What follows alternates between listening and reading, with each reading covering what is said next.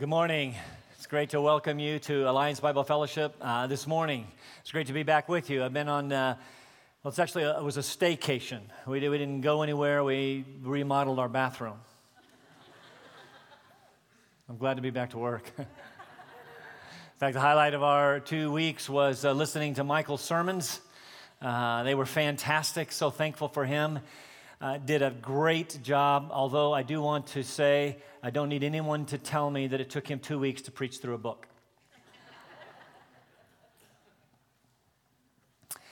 Uh, you know, I don't want to uh, unnecessarily offend uh, anyone this morning, but I did find an article on the internet with which I largely agree. It listed the following events which have appeared on the sports channel ESPN that most would not consider sports. First is cup stacking. Now, I did watch some YouTube videos, and it is impressive. Just not sure it belongs on this particular station. And there is, I did find, there is actually a World Sport Stacking Association. Calm down. Second was Scrabble. Flipping through the channels, thinking I'm going to just watch whatever's on ESPN, and did Scrabble. Third, spelling bees. Now, that's, that is impressive. I, it, if you got a kid and won the second grade spelling bee, that's fantastic. Uh, I, am not demeaning that. It's wonderful. It's great. I'm a word guy. ESPN. Third, fourth, and this is actually the reason I put the list up for you. It's my personal favorite fishing on a sports station. Next was classic car auctions. Um, last was hot dog eating, as in the world record 69 hot dogs consumed. No, wait, 69 hot dogs consumed with buns in 10 minutes. Joey the Jaws Chestnut at the annual Nathan's hot dog eating contest. Gross. to that, I would personally um, add poker, as in the World Series of Poker, uh, uh, which I suppose somehow requires a great athleticism. It is uh, interesting to note that ESPN did draw the line at so called esports you don't know what that is? The esports is electronic gaming, you know, like Wii and Nintendo. I guess it is true that esports require much training. That's why some of you are up till 2 in the morning. And much thumb dexterity. Now, if you are again into any of those things, that is fine. I'm just wondering aloud as to why any of these belong on a sports station. Now, ESPN defends broadcasting these events, noting that ESPN actually stands for Entertainment and Sports Network. And the above list contains presumably some level of competition and entertainment. Where am I going with this introduction? Absolutely nowhere. it is just yet another opportunity for me to bash fishing. And so you can imagine my shock when one of my darling daughters, spending the summer at a camp in California, without my knowledge and certainly without my permission, went fishing. She even told me she was bringing her new fishing pole home and that I was to take her fishing. First of all, I want to be clear I do not own a fishing pole. Doug told me that that was no problem, that he had several from which to borrow. Uh, so I thought I would take her to the grandfather fish farm. it's my kind of fishing where you basically stick your hand in and pull out a fish. Uh, much to my dismay, you can imagine my dismay when Liv broke her fishing pole trying to fit it in to the suitcase. Crisis averted. You, you, see, I actually have to talk about fishing this morning. And so all of that was my way of saying, I know nothing about fishing. uh, care even less. But we are going to talk about a different kind of fishing. In our continuing study of the gospel according to Mark, Jesus is about to go fishing and he invites us to join him. We know that by this point, Jesus has entered his public ministry, having been baptized by John the Baptist in the Jordan and tempted by Satan in the wilderness. He returned to the region where he had grown up, that is, the, the, area up north in, in Galilee. He, he, first went, Luke tells us, to, to, uh, to Nazareth, where he spoke of himself. Um, as the Messiah in the synagogue. Of course, the people thought they knew who Jesus was. Is This is not Joseph's son. They, they, they asked and they, they drove him out of the city. They actually took him to the cliff where they were going to throw him off. Uh, Jesus just walked away and, and, and, then made his way to Capernaum on the northwestern shore of the Sea of Galilee, which would then become his base of operations. And as he is ready to start his, well, his fishing ministry, he is not going to do it alone. Just to be clear, he could have done it alone. Jesus is perfectly capable of building his church all by himself, but instead he has invited the likes of you and me to join him in the work. And so he begins the process uh, of calling people like you and me, disciples who will later become apostles, to follow him. And we read about uh, the, the first four in Mark chapter 1, verses 16 to 20. Let's read that together. And as he was going along by the Sea of Galilee, he saw Simon and Andrew, the brother of Simon, casting a net in the sea, for they were fishermen. I find that interesting. That's for people like me who would wonder why you were throwing a net into the sea. Well, because they were fishermen. And Jesus said to them, Follow me, and I will make you become fishers of men.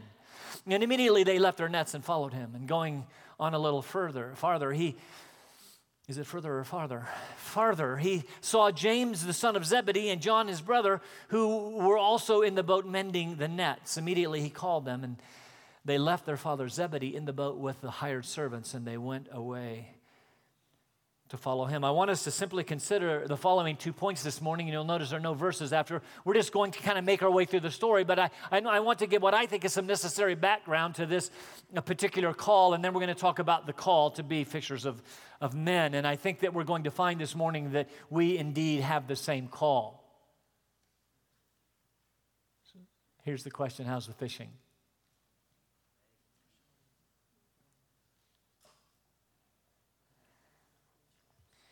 Begin with some background today. Let's start with the kinds of fishing that were used in Jesus' day to set the scene for uh, any fishermen who might be present who would find this interesting. Um, back then, because they did not have dynamite, uh, there were three different ways to catch fish. One was with a line and hook. Matthew chapter 17, we read about some tax collectors who came to Peter and asked him, Does your teacher not pay the two drachma uh, ta- tax, this temple tax? And Peter answered, Well, yes, of course he, he does. And then he went to Jesus and said, We do, right? And after uh, some discussion, Jesus told Peter to go throw a, a hook in the sea. And the first fish that he would catch would have a shekel in his mouth, and he was going to go to the temple and pay for both uh, himself, Peter, and for, for Jesus. So even then, they used the very effective and, and exciting means of, uh, of a line and a hook. And another way that they caught fish was the use of a large drag net. It's exactly like it just sounds. They would spread the net uh, be, uh, along a long coastline, maybe in a, uh, you know in a in a bay or something like that, or between two boats, circle around and and, and pull up uh, the fish. We read about this method in Luke chapter five and in John chapter twenty one. Of course, uh, that's when Peter and his co-workers, who were professional fishermen, had been fishing all night and caught nothing precisely my problem with fishing.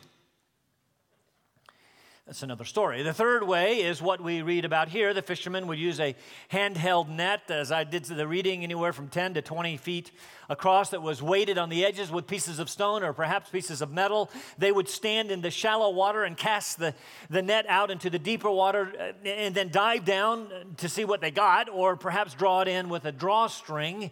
That's what it, apparently Peter and Andrew were doing the day that Jesus walked by the Sea of Galilee. James and John whom Jesus encounters next, immediately following, were mending. That word could be mending or preparing their nets, either the drag net or these handheld nets.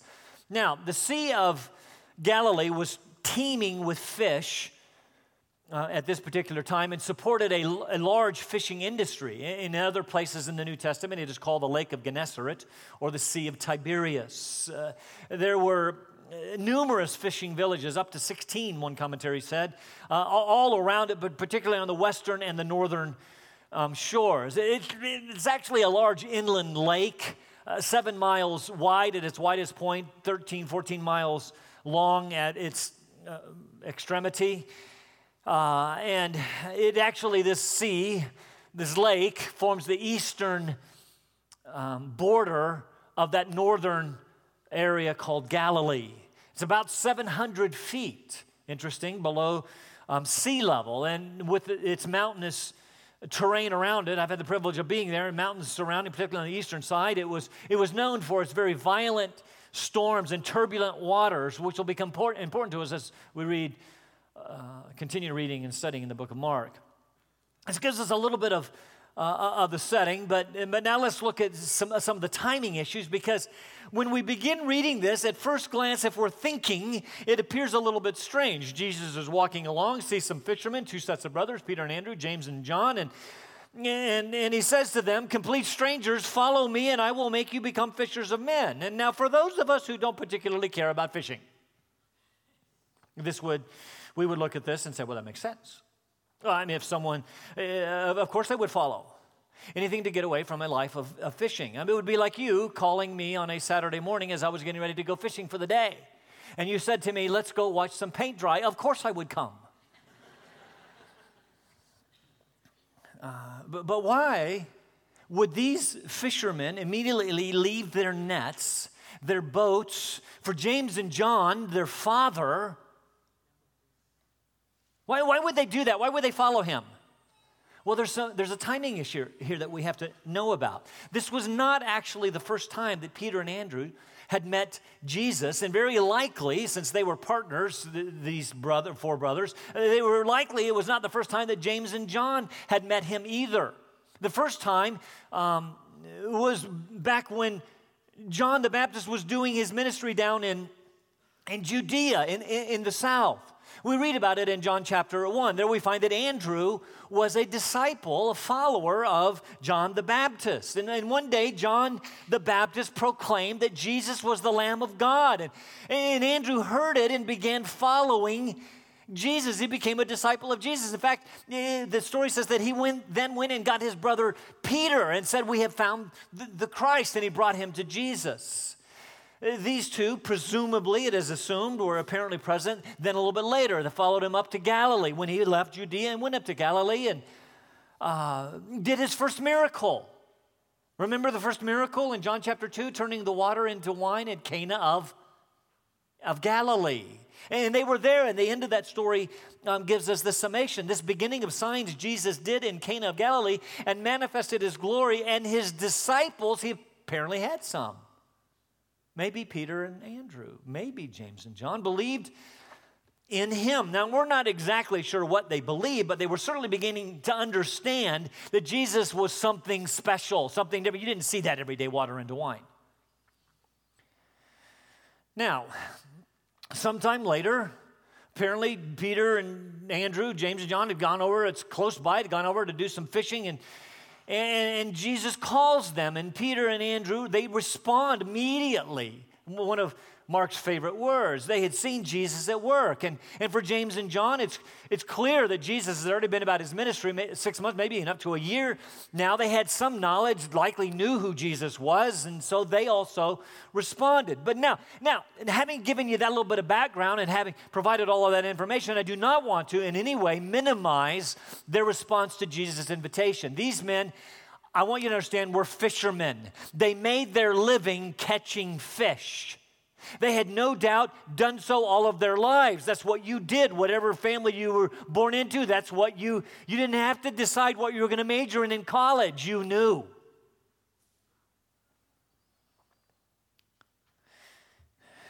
They're fishermen. Jesus shows up one day and looks at them and says, Follow me, and I will make you become fishers of men. And they immediately left their nets, their boats, and, and more. And, and they followed him. By doing so, they were leaving their livelihoods, their means of provision, their families. And in short, they left all that they were to become followers of Jesus. And I'm going to suggest that the same kind of call is extended to us uh, today. He calls us, I think, to be willing to leave everything behind to follow Him. Like Christian in Pilgrim's Progress, if you've read that, we leave everything that we know if necessary. We leave family and friends and vocation and, and lifestyle, everything to begin to make our way to the celestial city. Nothing becomes, nothing is more important than that. In this context of sacrificing all to follow Jesus, uh, he would later say, No one, having put his hand to the plow, having left all of that behind, and turns around and looks for it, longs for it, is fit for the kingdom of heaven. It's fit for the kingdom of God. You don't do that. We must be willing to forsake everything. Just for your consideration, I'm going to suggest this is a problem with much of Christianity today. We see a faith that requires little. Just add a little Jesus to your already wonderful life, you know, to ensure your afterlife. And you become a believer with little personal sacrifice. This is not a call to be found in the New Testament.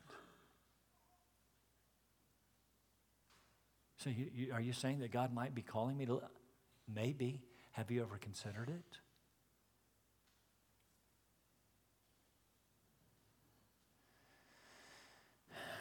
At this point, I do need to ask a, a question. Why does so, so, I've given this kind of this little harmony of the gospel. We've gone to some of them, but why does Mark? I've been asking this question. Mark is he's intentional. He's an intentional writer. Why does Mark leave out these earlier stories of, of these four? with Jesus? Why does he leave that out? Why this truncated account? Why what is his purpose here? From from Mark's account, Jesus walking along, sees some total strangers, calls them, and they come. Why does he do it that way? Why? And we remember that Mark is wanting to clearly display Jesus as none other than the very Son of God. You hear what I said? The Son of God. And when God speaks, you listen. He's wanting to portray Jesus as the Son of God with authority.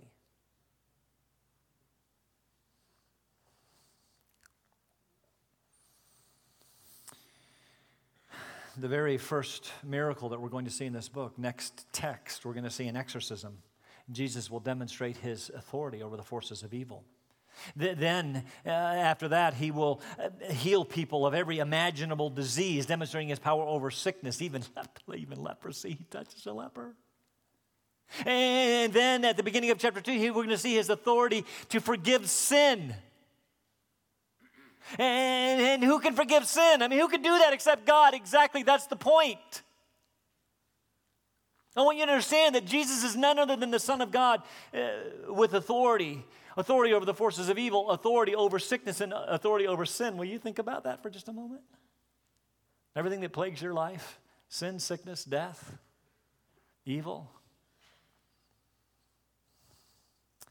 Jesus, he wants you to understand, is the real deal. He's the Son of God with authority. He wants you to understand that He is worth following. When He calls, you answer. It brings us to our uh, uh, next point. Let's look at the call, this call to fish. Very simply, Jesus says, Follow me, and I will make you become fishers of men. Now, surely, given the fact that these were fishermen, Jesus capitalized on their vocation with this kind of par- parable, if you will, to, to call them to fish for something, for something else. But I want you to understand that this call was, was more than just a, a call to go to where Jesus was going, it was a call to do what Jesus was doing. That's what it is to be a disciple.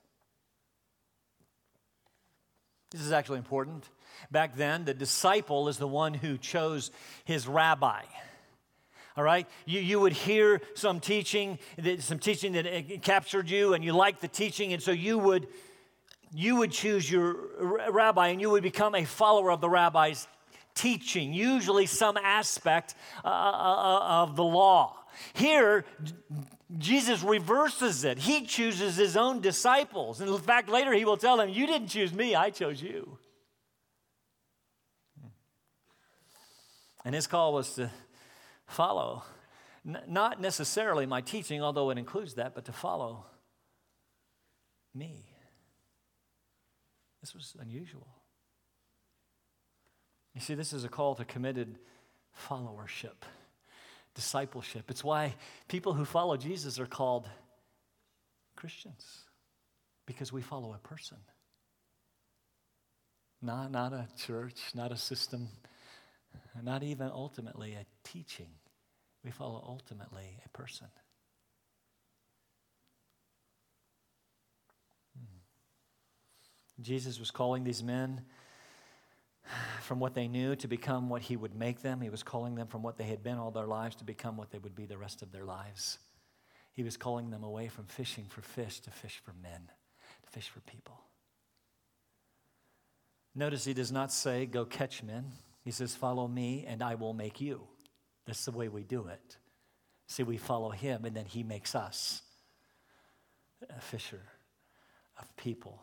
What does it mean to be a fisher of people? Very simply, it means to go and cast out the truth of the gospel and reel in men, women, and children into the kingdom, to rescue them from the kingdom of darkness and bring them into the kingdom of light, to tell them about Jesus, what he has done, so that they too can know the forgiveness of sin. It is very simply to evangelize, to share the good news of the gospel of, uh, uh, of Jesus Christ. And I am going to suggest that this call is for us today. Now, I know that some of you would sit there and say, well, this is historical narrative, Scott. You can't, you, you, you can't do that. Jesus, Jesus called these four men to be fishers of men. And, and, and that is true. This is historical narrative. But if you look at the rest of Scripture, you will see that we too have the responsibility to be fishers of people to, to share the truth of the gospel with people around us. Part of being a disciple, you see, is make, I'm gonna, I want you to hear what I'm saying. Part of being a disciple is making disciples. Uh, Jesus, for example, as he gets ready to leave, gives the Great Commission in Matthew chapter 28 and saying, I want you to go and I want you to make disciples of all the nations right? Baptizing them in the name of the Father, the Son, the Holy Spirit, teaching them everything that I commanded you. And I am with you when? To the very end of the age. Those four are gone, we aren't. Acts chapter 1, verse 8, Jesus said, You'll receive power when the Holy Spirit has come on you, and you will be my witnesses. No choice here, you will be my witnesses in Jerusalem, Judea, Samaria, and to the uttermost or the remotest parts of the earth. We are still in the process of taking that good news to the end of, of the earth. It's a primary function of the early church. Read through the book of Acts. You'll find that when, right after the stoning of Stephen in Acts chapter 8, verse 4, that they were scattered and wherever they went, they preached the word. That is, they shared the gospel. That's what followers do. Paul asks this important question, Romans 10 How then shall they call upon him in whom they have not believed? How shall they believe in him in whom they have not heard? How shall they hear without a preacher? And how shall they preach unless they are sent? Faith comes by hearing, and hearing by the Word of God. I want you to understand you didn't just instantly become a Christian without knowledge of the gospel. Somebody shared it with you. 2 Corinthians chapter 5. Therefore, if any man is in Christ, he is new creature. The old has passed away, and new things have come. Now, all these things are from God who reconciled us to himself through Christ and, and gave us then what? The ministry of reconciliation, namely that God was in Christ, reconciling the world to himself, not counting their trans- trespasses against them. Then he has committed to us the word of reconciliation. Therefore, we are ambassadors for Christ. That's what you are. You are ambassadors for Christ as if he were making his appeal through you to people. Fishermen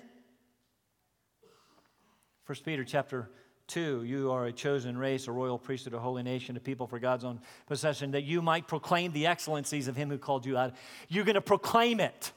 The one who has called you out of darkness into his marvelous light. We have the awesome responsibility and privilege to share the good news, to be fisher people for Christ.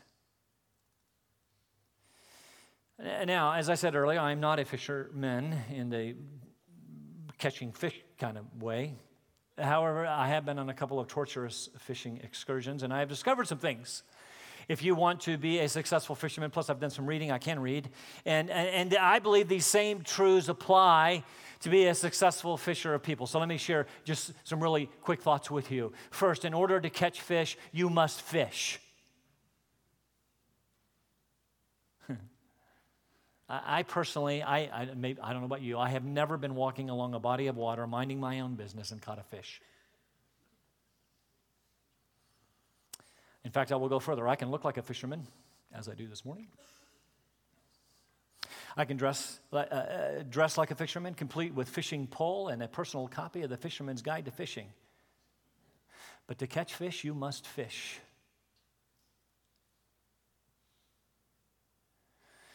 Second, a good fisherman must be patient because he knows that it takes time to catch fish. He must learn to wait, to explore, and to find out where hungry fish are and then go get them. Third, somewhat related, a good fisherman must have perseverance. This is my problem, by the way, with fishing for fish. it's that perseverance, patience thing. I want to throw a line in and pull out a fish. If it's in there for about 30 seconds, I'm done. In fact, when I was in high school down in Greenville, South Carolina, my friends and I would go to the local stocked pond to fish, but only on the days that they unloaded a dump truck full of fish. We would reel them in as fast as possible. We'd catch about 30 each in about a half an hour, not making that up, pound each other on the back like we were awesome fishermen, and then go have a fish fry. that kind of fishing is kind of like evangelist, an evangelistic crusade. Nothing wrong with it, but most of us are not evangelists who can show up to a well stocked fishing hole full of hungry fish. Fishing takes time and perseverance to be successful. It is not simply a matter of sitting in one place hoping the fish will show, show up. You must be willing to go to where the fish are. Can I, can I say to you, for example, that this gathering on Sunday morning is not a fishing hole?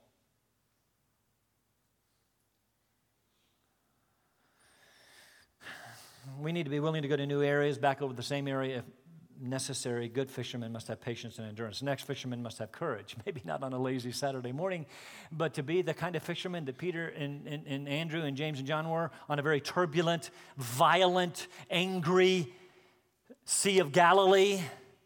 You're going to cast out the, the, the, the good news of the gospel, and not everybody's going to want to hear it. It takes courage. And last, I'm going to suggest that fishermen must be invisible. Hmm. What do I mean by that? You got to keep yourself, keep yourself out of sight as much as possible. Eh, you, you want to keep the bait visible. That is, you want to, you, you want to keep that before the fish without scaring them off yourself. The gospel is about Jesus. It is not about us. True, our stories can help open the door to be able to share the good news, but no one will ever become a Christian because of your story. They will become a Christian because of the good news of the death, burial, and resurrection of Jesus Christ. You must become invisible. The truth of the gospel must be kept at the center. Jesus has called us to be fishers of men, to share with as many people as possible the saving message of the gospel. Here's the question How's the fishing? I want to close this morning by reading to you an excerpt from a book entitled People Sharing Jesus by Darrell Robinson. It's a rather extend, extended um, portion, but I think that you'll enjoy it. Now it came to pass that a group existed who called themselves fishermen. And lo, there were many fish in the waters all around. In fact, the whole area was surrounded by streams and lakes filled with fish, and the fish were hungry. Week after week, and month after month, and year after year, those who called themselves fishermen met in meetings and talked about their call to fish, the abundance of the fish, and how they might go, go about fishing. Year after year, they carefully defined what fishing means, defended fishing as an occupation, and declared that fishing is always to be the primary task of fishermen. Continually, they search for new and better methods of fishing and for new and better definitions of fishing. They love slogans such as fishing is the task of every fisherman. They sponsored special meetings called Fishermen's Campaigns and the Month for Fishermen to catch fish. They sponsored nationwide and worldwide conferences to discuss fishing and promote fishing and hear all about the ways of fishing, such as the new fishing equipment, fish calls. I've never heard of a fish call, and whether any new bait had been discovered. These fishermen built large, beautiful buildings called fishermen's headquarters. The idea, uh, uh, the, the plea was that everyone should be a fisherman and every fisherman should fish. One thing, however, they did not do, they did not fish.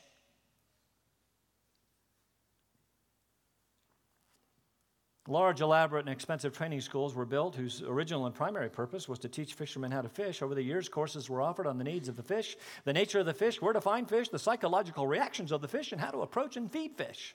Those who taught had doctorates on fishology. But the f- teachers did not fish. They only taught fishing. Year after year, after tedious training, many were graduated and were given fishing licenses. They were sent out to do full time fishing. Once, after a stirring meeting on the necessity of fishing, one young fellow left the meeting and went fishing. The next day, he reported that he had caught two outstanding fish. He was honored for his excellent catch and scheduled to visit all the big meeting possible to tell how he did it. So he quit his fishing in order to have time to tell about his experience. He was also placed on the Fishermen's General Board as a person having considerable experience. Now it is true that many of the fishermen sacrificed and put up with all kinds of difficulties. Some lived near the water and bore the smell of dead fish every day. Others received the ridicule of some who made fun of their fishermen's clubs. They wondered uh, about those who felt it was of little use to attend the weekly meetings to talk about fishing. After all, were they not following the master who said, Follow me and I will make you fishers of men? So imagine how hurt they were when one day someone suggested that those who don't catch fish we're not really fishermen.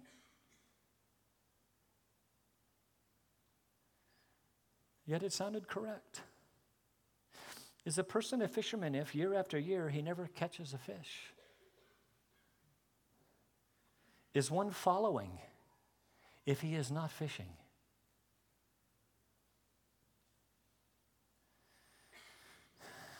The last thought I will leave with you this morning is this fish fish. Because I believe that if you catch one, you, you, you, you, you will be incurable. And you will want to catch another, then another. And as those around us find success, it causes us to want to be involved as well. I encourage you this morning go fishing, catch people for Christ. It's what followers do. Let's pray.